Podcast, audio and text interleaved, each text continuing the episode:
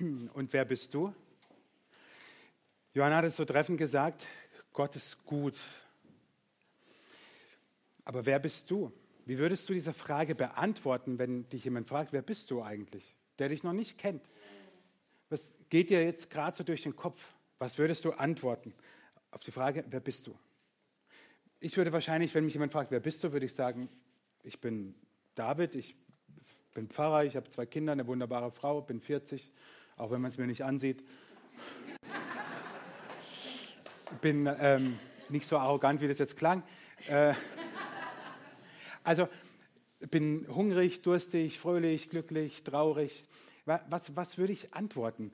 Wahrscheinlich ist es je nach Kontext auch ganz unterschiedlich, was wir antworten. Wahrscheinlich antwortest du dem oder derjenigen neben dir was anderes vielleicht als morgen wieder bei der Arbeit oder in der Schule oder bei der Ausbildung oder im Verein oder wenn der Nachbar dich fragt, wer bist du eigentlich, solltest du dir vielleicht Gedanken machen, wenn ihr schon länger nebeneinander wohnt.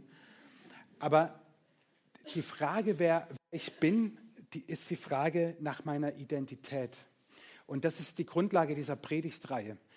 Hinfallen, aufstehen, Krone richten, weitergehen, das ist ja kein, kein Slogan, den wir erfunden haben, sondern geht zurück auf ein Buch, das im Jahr 2012 erschienen ist und seitdem auf unzähligen Karten und Tassen zu lesen ist. Und manche haben es, so wie wir zum Beispiel, auch zu Hause im Wohnzimmer als Spruch hängen.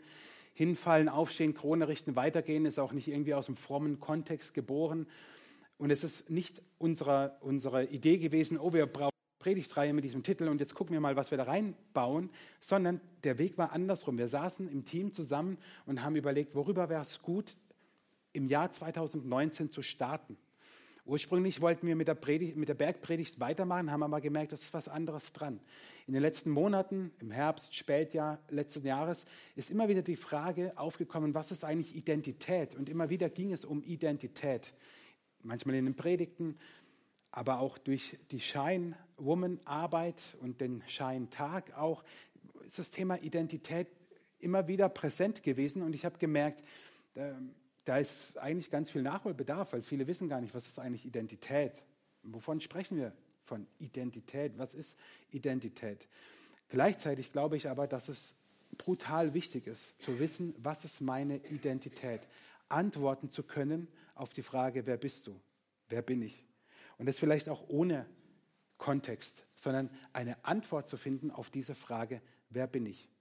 Denn die Antwort auf diese Frage, die prägt und ist entscheidend, wie wir denken, was unsere Haltung ist, was unsere Handlungen entsprechen, ja sogar unseren Glauben.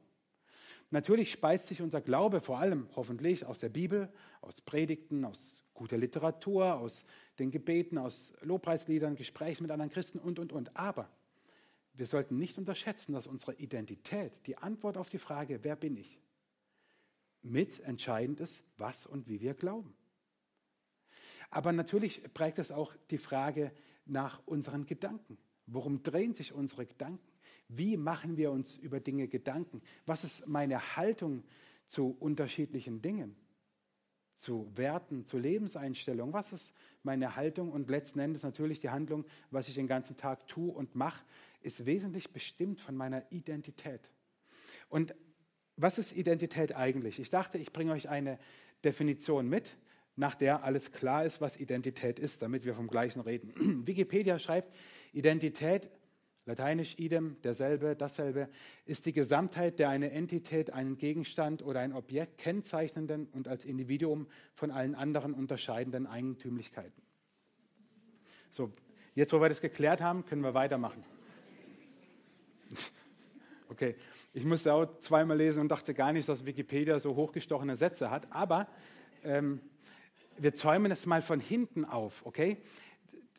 Die Frage ist, was ist Identität? Und es ist von Eigentümlichkeiten die Rede. Also von Eigentümlichkeiten, und zwar die Gesamtheit der Eigentümlichkeiten einer Entität, eines Objekts, einer Sache. Entität ist ein philosophischer Begriff und meint alles Seiende, alles Existierende, ohne es zu bestimmen, was es ist, aber alles, was existiert, hätte man auch schreiben können. Hätte man aber noch einen Nebensatz drin gehabt, wäre es noch komplizierter.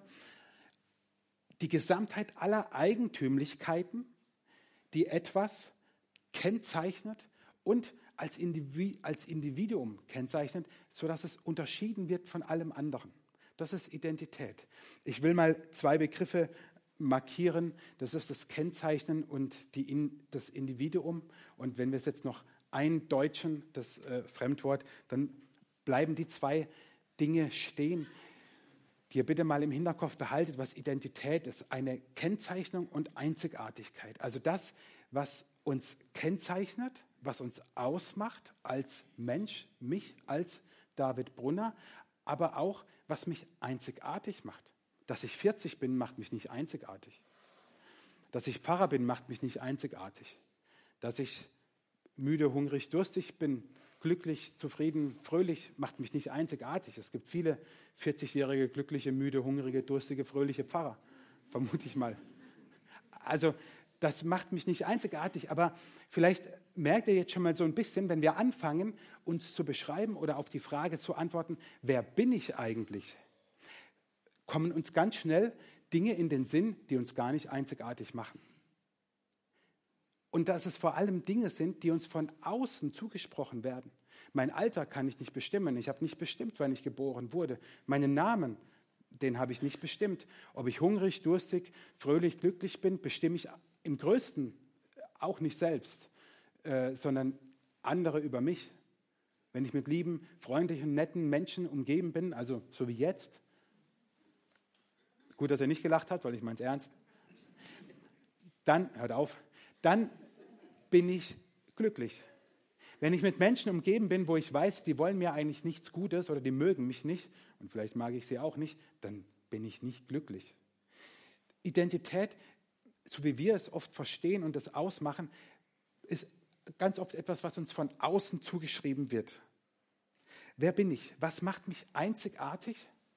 Und was kennzeichnet mich? Und ich dachte mir, was Christa kann, kann ich auch. So, ich habe euch auch jemanden mitgebracht, den ich jetzt mal zu uns bitte.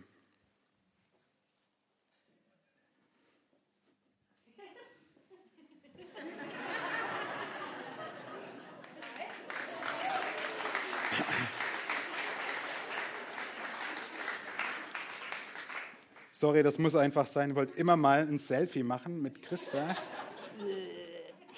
Da sieht man nur mich. Ja. Ich bin zu breit.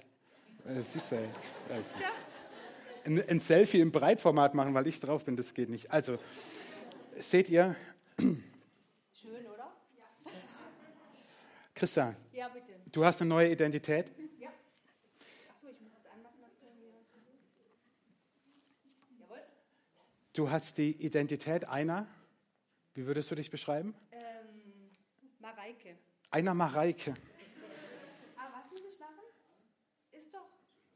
Hallo, es leuchtet rot. Also du hast die Identität Mareike. Ja. Das heißt, du hast die Identität dir geklaut. Äh, ja. Also es gehört nicht mehr viel Nein, Robby rennt schon weg. Robby, äh, das wird auch ein Ende haben, ich verspreche es dir. äh, so in ein, zwei Worten, wie fühlst du dich? Äh, ungewohnt, aber doch irgendwie sexy.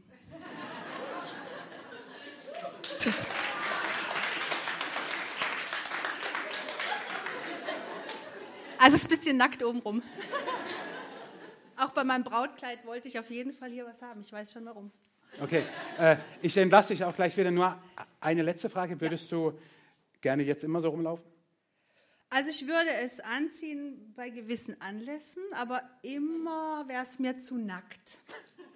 Ich bin eine Frier-Suse und ich brauche immer hier was. Okay.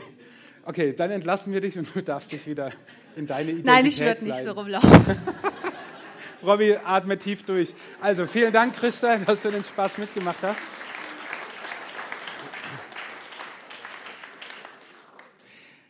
Eine Identität kann man sich nicht klauen. Eine Identität ähm, wird einem verliehen.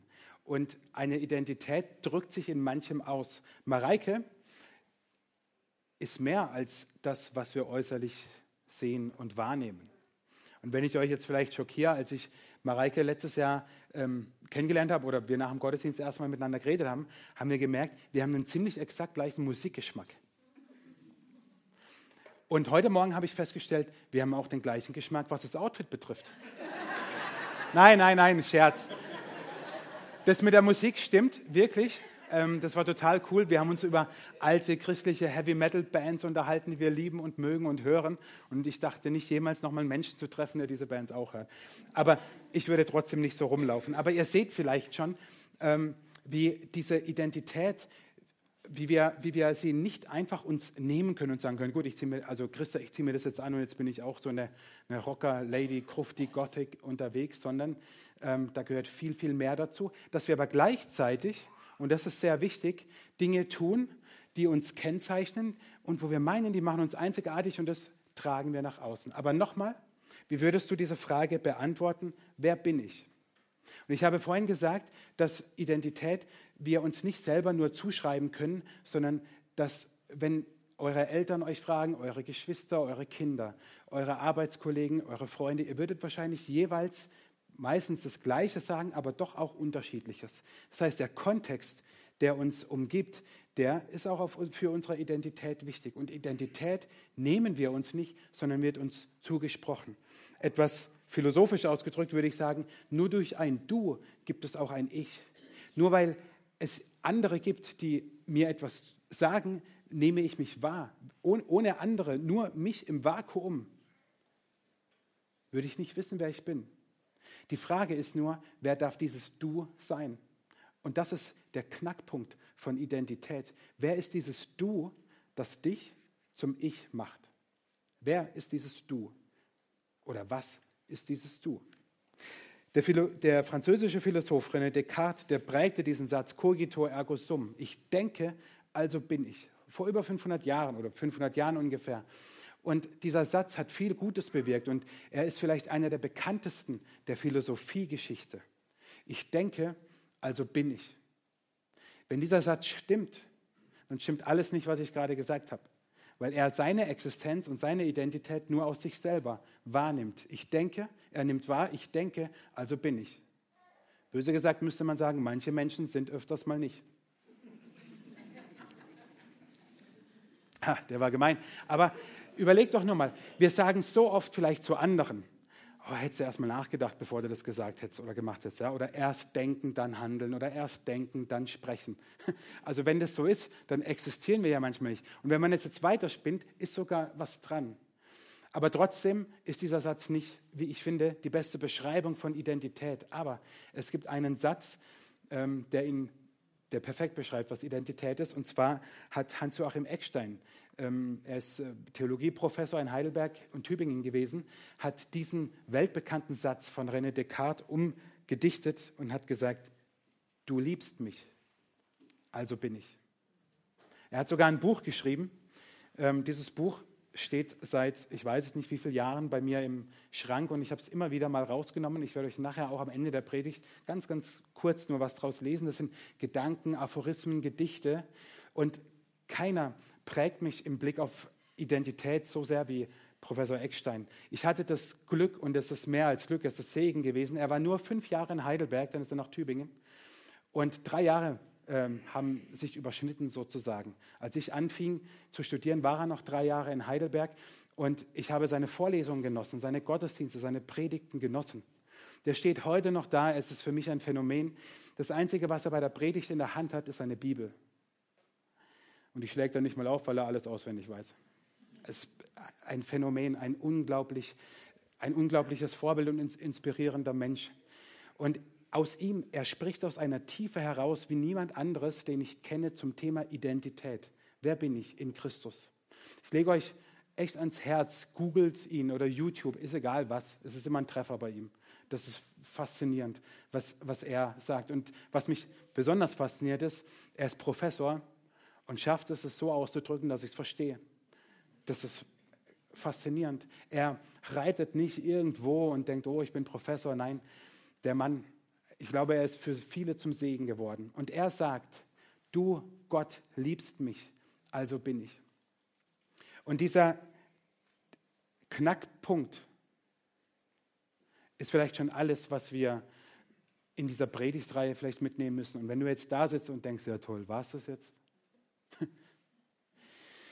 dann frage ich dich, stehst du jeden Morgen auf und sagst, danke Gott. Danke, dass du mich liebst. Also bin ich. Alles gut. Komme, was wolle. Oder bist du eher der, der aufsteht und sagt, wow, ist mein Kaffee? Du darfst diesen Satz auch nach dem ersten Kaffee sagen. Aber gehst du wirklich jeden Tag rein und sagst, wow, danke Gott, du liebst mich, also bin ich. Das ist alles, was ich brauche. Oder ist Identität und die Frage, wer du bist, nicht eher so, dass es von Tag zu Tag mal abhängig ist und dass es auch abhängig ist von den Menschen, die dich umgeben und vor allem von dir selber, dass du in dich selber reinhörst und dass du erschrickst über dich selber, dass du Seiten an dir wahrnimmst und das darf doch nicht wahr sein. Wer bin ich?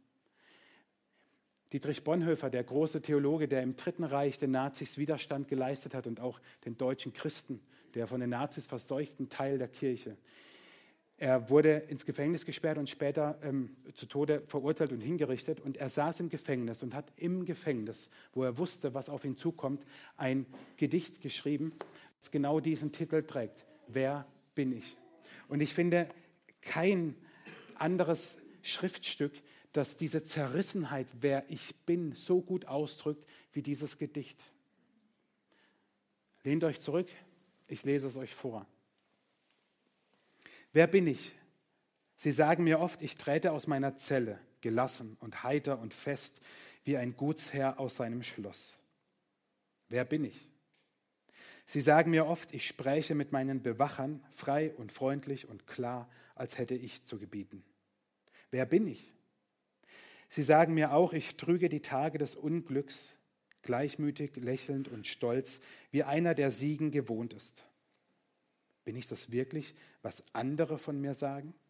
Oder bin ich nur das, was ich selbst von mir weiß? Unruhig, sehnsüchtig, krank wie ein Vogel im Käfig, ringend nach Lebensatem, als wirkte mir einer die Kehle, hungernd nach Farben, nach Blumen, nach Vogelstimmen, dürstend nach guten Worten, nach menschlicher Nähe, zitternd vor Zorn über Willkür und kleinlichste Kränkung, umgetrieben vom Warten auf große Dinge, ohnmächtig bangend um Freunde in endloser Ferne, müde und leer zum Beten, zum Denken, zum Schaffen matt und bereit, von allem Abschied zu nehmen. Wer bin ich? Der oder jener? Bin ich denn heute dieser und morgen ein anderer? Bin ich beides zugleich? Vor Menschen ein Heuchler und vor mir selbst ein verächtlich wehleidiger Schwächling? Oder gleicht, was in mir noch ist, dem geschlagenen Heer, das in Unordnung weicht vor schon gewonnenem Sieg? Wer bin ich? Einsames Fragen, treibt mit mir Spott. Wer ich auch bin, du kennst mich. Dein bin ich, o oh Gott. Vielleicht spürt ihr diese Zerrissenheit von Bonhoeffer.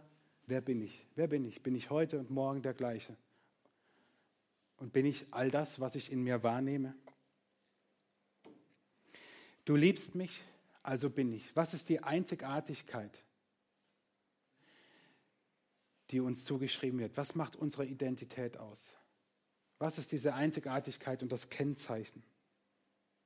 Ich würde einmal sagen, um das weiterzuführen, was Hans-Joachim Eckstein sagt, du liebst mich, also bin ich gewollt.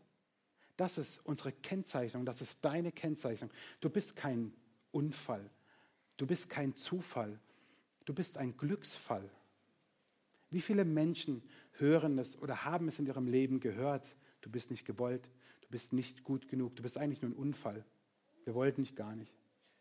Hey, wie schlimm. Aber Gott sagt, du bist gewollt. Ich habe dich gewollt. Er drückt es oder er sagt es uns in seinem Wort in Psalm 139. Dort betet David und das können wir für uns genauso in Anspruch nehmen. Du hast mich mit meinem Innersten geschaffen, im Leib meiner Mutter hast du mich gebildet. Herr, ich danke dir dafür, dass du mich so wunderbar und einzigartig gemacht hast. Wer von euch ist heute Morgen vor dem Spiegel gestanden und hat gesagt, danke Gott, dass du mich wunderbar und einzigartig gemacht hast? Oder wer hat gesagt, ich kenne dich nicht, aber ich rasiere dich trotzdem? Wahrscheinlich ist niemand von uns, ich auch nicht, ich auch nicht, heute Morgen vor dem Spiegel gestanden und hat gesagt, danke Gott, ich bin so cool. Weil wir sind ja deutsch, also die meisten von uns. Und sagen sie, oh, Eigenlob stinkt. Nein, hier, David betet es und wir dürfen das für uns in Anspruch nehmen. Ich bin wunderbar und einzigartig gemacht. Und er betet weiter. Großartig ist alles, was du geschaffen hast, das erkenne ich. Schon als ich im Verborgenen Gestalt annahm, unsichtbar noch kunstvoll gebildet im Leib meiner Mutter, da war ich dir dennoch nicht verborgen.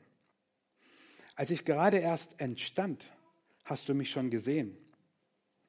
Alle Tage meines Lebens hast du in dein Buch geschrieben, noch bevor einer von ihnen begann.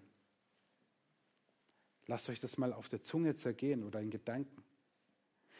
Alle Tage meines Lebens hast du in dein Buch geschrieben, noch bevor einer von ihnen begann. Alle Tage meines Lebens, bevor der erste begann, steht bei Gott schon geschrieben. Du bist gewollt. Gott liebt dich. Jetzt bist du vielleicht wieder hier und denkst, boah, jetzt gehe ich schon 30 Jahre in die Gemeinde und höre das jedes Jahr mindestens 25 Mal. Könnt ihr nicht mal aufhören damit? Dann frage ich dich nochmal, wie bist du heute Morgen aufgestanden? Wie bist du letzte Woche aufgestanden? Jeden einzelnen Tag und hast gesagt, danke Gott, dass du mich wunderbar gemacht hast. Ich gehe in diesen Tag voller Power, voller Leidenschaft für dich. Egal was kommen mag, meine Identität, mein Ich ist ganz fest in dir. Und jetzt, wow, lass uns rocken, Gott. Wenn du mitmachen willst, okay, sonst mache ich es allein. Bist du jeden Tag, dann kannst du jetzt gehen oder mir danach sagen, steck die Predigtreihe in die Tasche. Da ich aber vermute, dass viele von euch so sind wie ich und das nicht getan haben, ist es doch nötig, dass wir uns dieser Frage stellen, was ist meine Identität? Und wenn ich gewollt bin und wenn Gott wollte, dass ich lebe, dann will er, dass ich lebe, nicht nur existiere.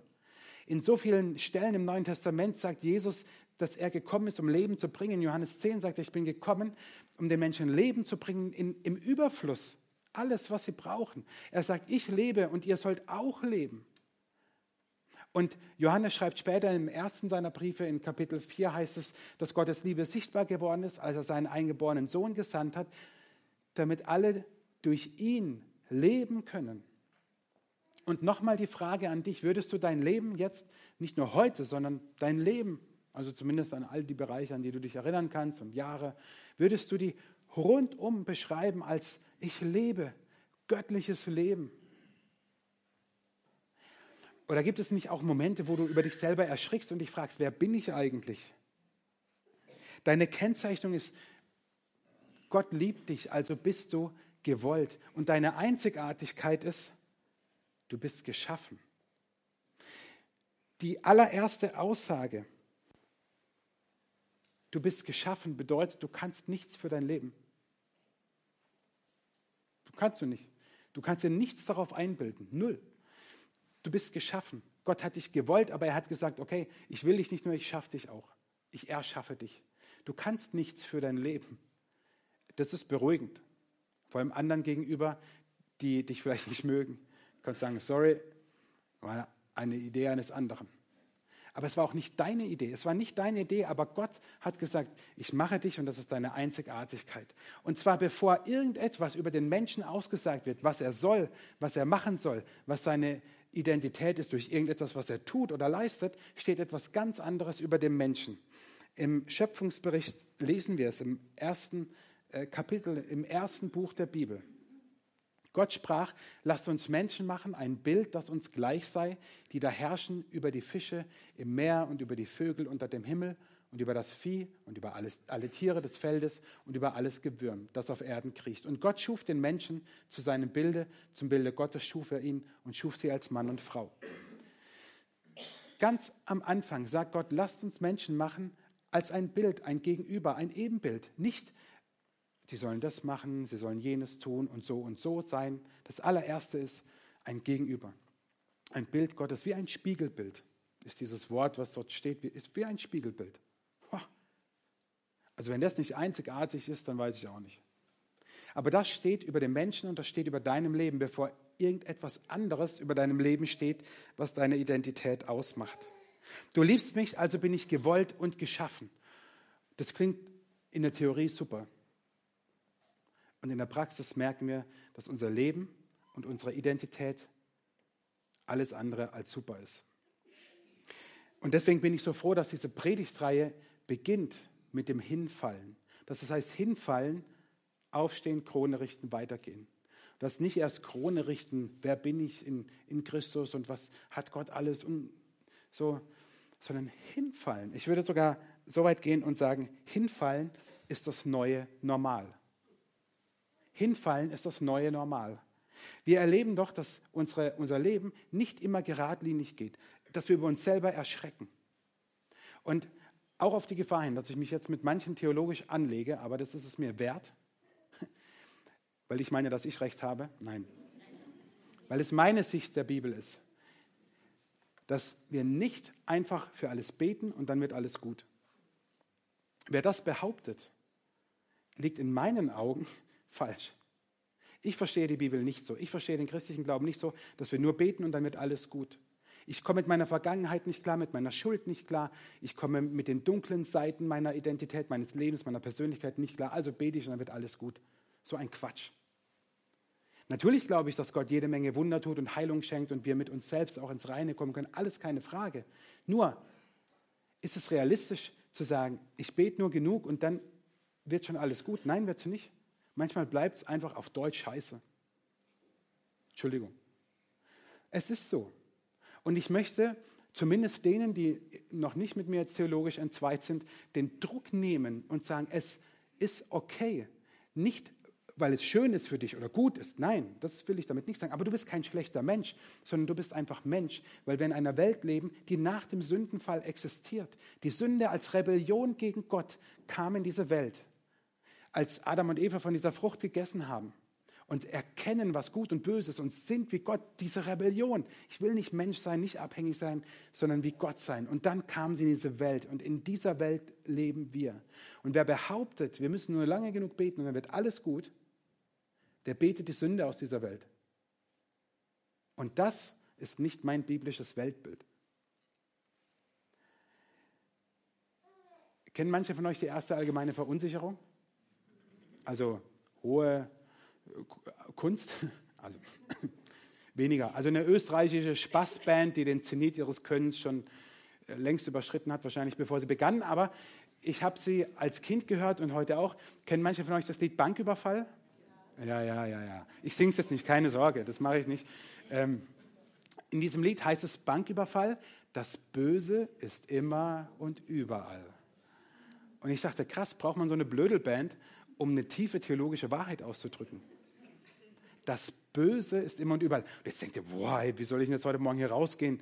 Nein, aber sie drücken eigentlich genau den Grund aus, warum Hinfallen das neue Normal ist. Sünde ist immer und überall. Die Rebellion gegen Gott wirkt sich in allen Bereichen unseres Lebens aus. Wenn du berufstätig bist oder warst, dann frage ich dich nur mal, ist in dem Unternehmen, wo du bist oder warst, von Anfang bis Ende werden da alle Rechnungen korrekt geschrieben, alle Arbeitsabläufe sind ganz korrekt. Man geht immer ehrlich miteinander um.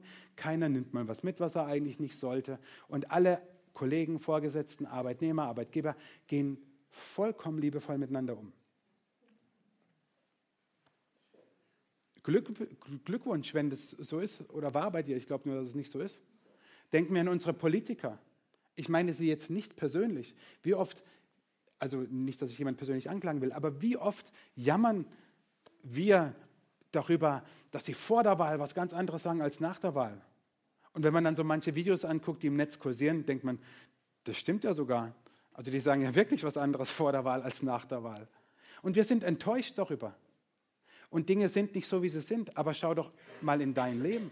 Würdest du sagen, alleine die letzte Woche, alles lief rund, du hast bist aufgestanden und hast gesagt, Gott, wow, danke, dass ich die ganze Zeit deinen Willen getan habe.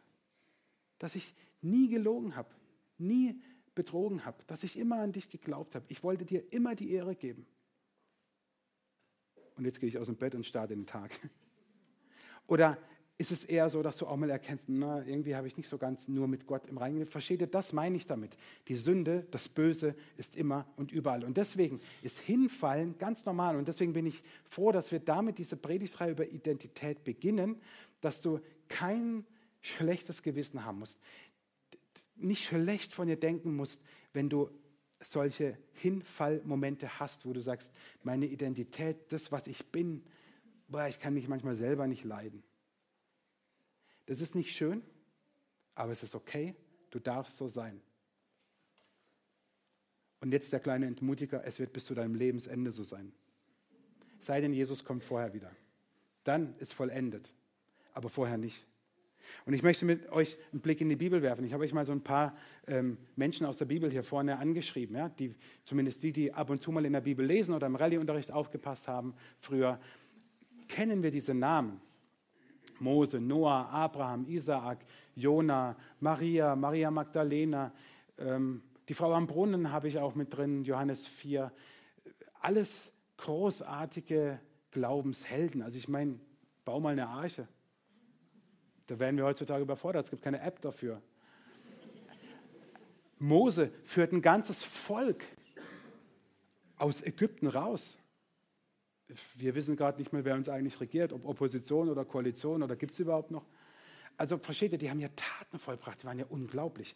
Und unser Glaube heute basiert auf ihren Erlebnissen mit Gott. Und weil Gott diese Menschen gebraucht hat, um Geschichte zu schreiben und seine neue Welt aufzubauen, deswegen sind wir heute Morgen hier. Deswegen bist du heute Morgen hier. Und wenn du mit Jesus lebst und egal wie lange du mit ihm lebst, lebst du nur mit ihm, weil es diese Menschen gab, die sich von Gott haben gebrauchen lassen.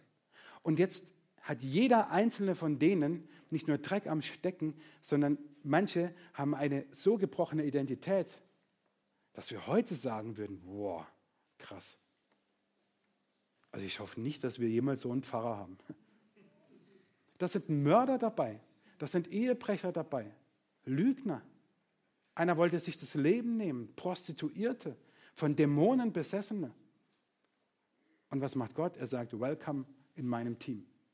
Mit euch und eurer Identität baue ich mein Reich auf und werde meine Kirche gründen und noch bis zu 3000 Jahre später werden sie eure Geschichten hören und in der Bibel lesen und dadurch in ihrem Glauben gestärkt werden.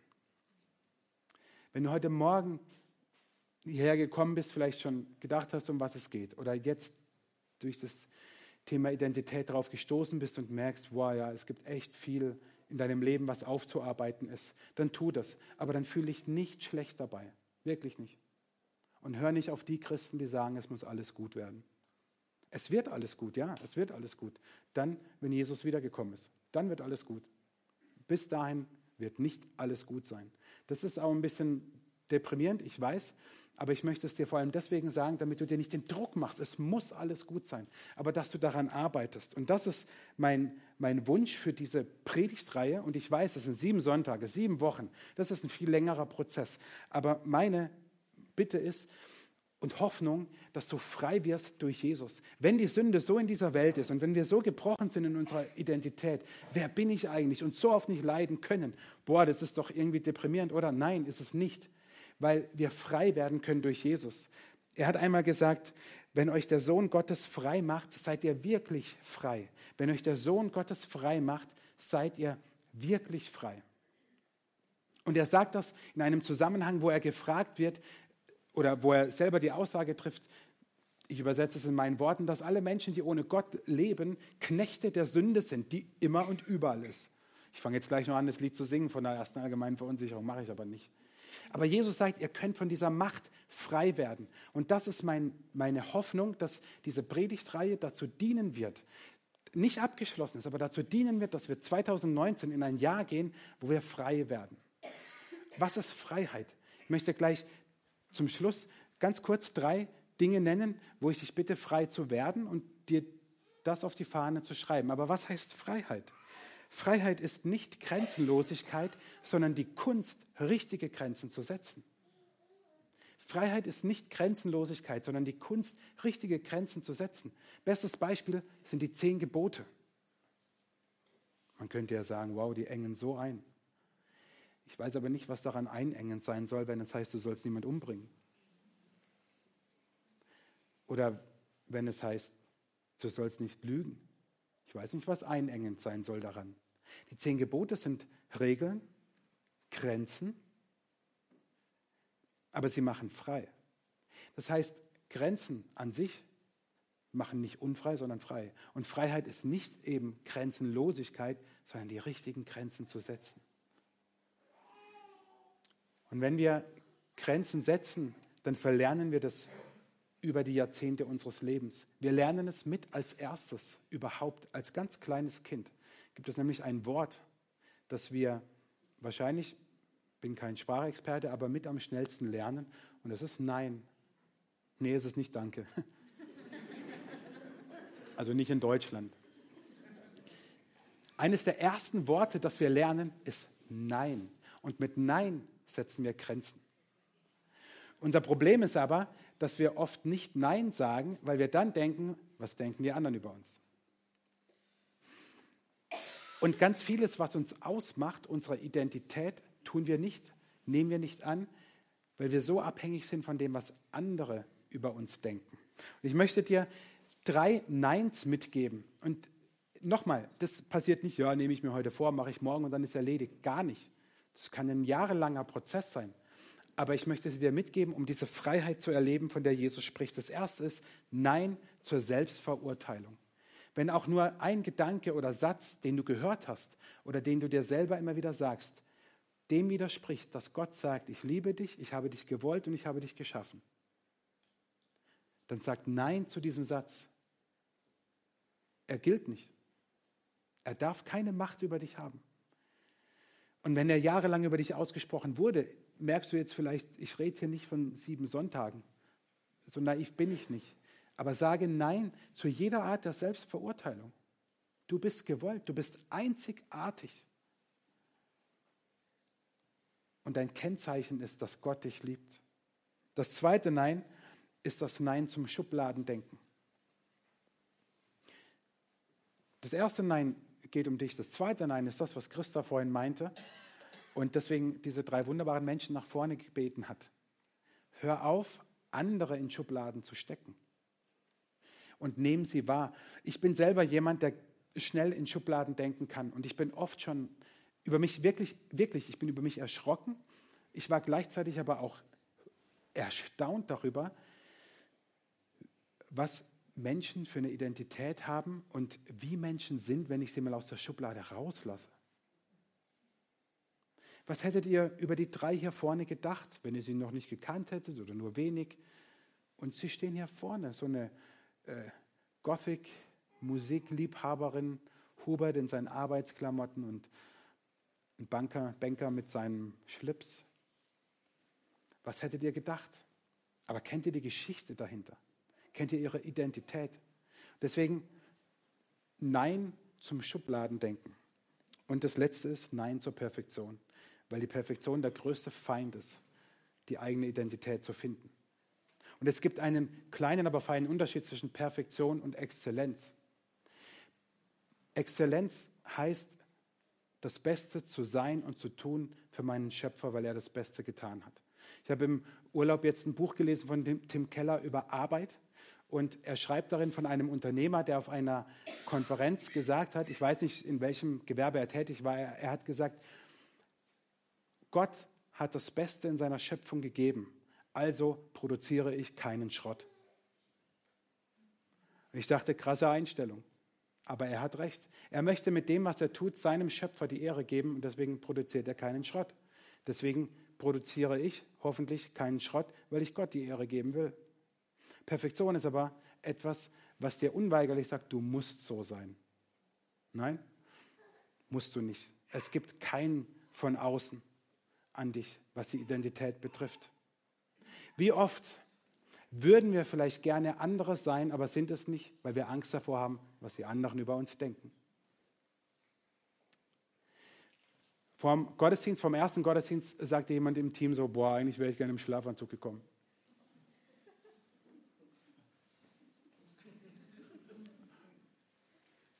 Äh, ich würde es nicht tun. Aber warum?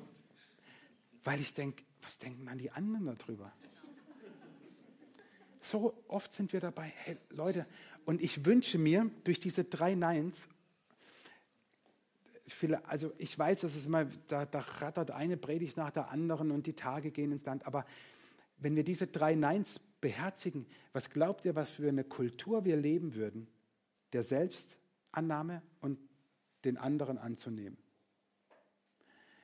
Wie oft sind wir seriös, wo wir gerne albern wären, so wie Christa vorhin gebetet hat, und sind albern, wo wir eigentlich seriös sein sollten? Heute Morgen versuche ich seriös zu sein. Heute Mittag mit meinen Kindern bin ich albern. Vielleicht sollte ich es mal umdrehen. Aber das tue ich meinen Kindern nicht an. Im Sommer habe ich oft schon gedacht, boah, am liebsten würde ich jetzt in, in, in Short und T-Shirt und Flipflop predigen. Aber was denken dann? Kannst du nicht machen. Ich habe das vorhin spontan gesagt im ersten Gottesdienst und habe nicht gemerkt, wie ich mir damit jetzt selber eine Steilvorlage gelegt habe. Deswegen habe ich, gezwungen, habe ich mich gezwungen, das jetzt auch zu sagen. Weil wenn ich es nicht tue, tue ich es nur, weil ich nicht weiß, was andere von mir denken. Also wartet mal ab, wenn es heiß wird.